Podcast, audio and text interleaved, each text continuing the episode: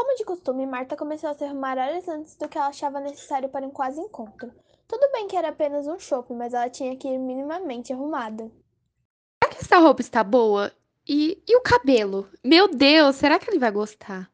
Eu deveria me importar com a opinião dele? Enfim, acho que eu vou pegar outra blusa. Marta, como sempre, indecisa e preocupada com a opinião dos outros, acabou trocando a roupa inteira, mas finalmente estava gostando dela. Ah, eu vou assim mesmo. Tô linda. Na verdade, ela só pensou isso porque estava atrasada e Gessé já devia estar chegando. Enquanto isso, na casa do carteiro. Nossa, daqui a 10 minutos é hora de pegar a Marta. Mas bem que ela poderia ir de Uber. Não, eu vou buscá-la como um bom homem que sou. Colocou a primeira camisa que viu pela frente e resolveu ficar com a calça que já estava usando. A blusa está amassada, mas é assim mesmo. Tem que ir buscá-la agora. Então Gessé foi até a casa de Marta e tocou a campainha. Marta quase teve um ataque do coração com o susto que levou quando abriu a porta e viu que ele estava daquele jeito, mas ela apenas aceitou e se iludiu. Tá bonitinho, vai. E os dois foram para o quase encontro. Eles foram de patinetes, os quais eram dos sobrinhos de Jessé, que pegou correndo da casa de sua irmã quando lembrou que o carro estava quebrado, só para não ter que pegar um Uber.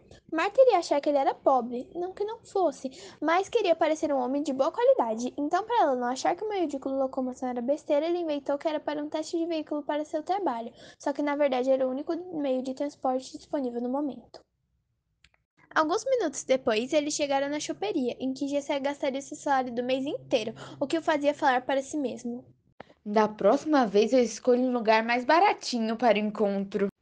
Oi, Marta. Você está linda hoje. Só hoje? Não, não. Gessé se atrapalhou. Sempre, mas hoje bem mais. Ah, entendi.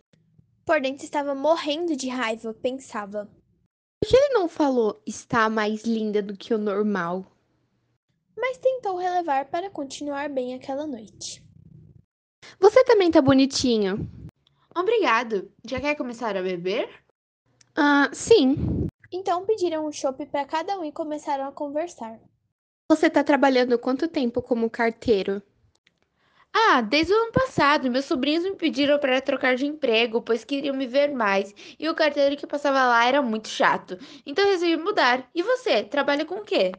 Ah, eu sou advogada, mas nos meses de Páscoa também trabalho na fábrica de ovos de Páscoa, mais conhecida como Nestlé. Mas tudo isso faz parte de um plano que minha mãe pensou para ganhar um ovo de para ganhar ovos de Páscoa grátis. Tá muito caro, 100 reais. Será que tem alguma coisa dentro especial, tipo um namorado?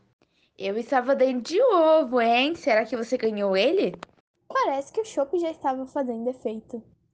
Se fosse assim, nem queria. Marta queria responder ele assim, mas em vez disso disse: Não sabia que vinham homens tão bonitos em ovos. Você viu aquele tal de Alfredo Dias que disse que não gostava de sair na casa da namorada dele e pediu uma ambulância? O que eu falo agora? Não vejo nenhuma notícia. Respondeu. Nossa, sim, um absurdo ele ter feito isso.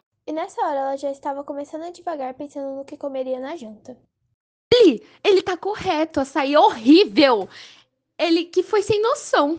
Ah, sim, sim, claro, concordo. Meu Deus, como eu pude dizer isso? Açaí é vida! E para Marta não ficar mais brava do que estava, resolveu pedir outro chopp e continuaram a conversar e pediram mais chopps, e mais e mais, até que no final já estavam falando.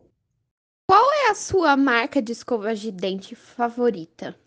Com certeza Colgate. Só 99% dos dentistas aprovam. Você tá disposto a correr esse risco? Até que Marta olhou a hora e. Deus, já são 8 horas da noite. A gente chegou aqui, eram sete e meia. Verdade. Mas pensava. Ela não vai dormir às quatro da manhã, não? Eita! E disse.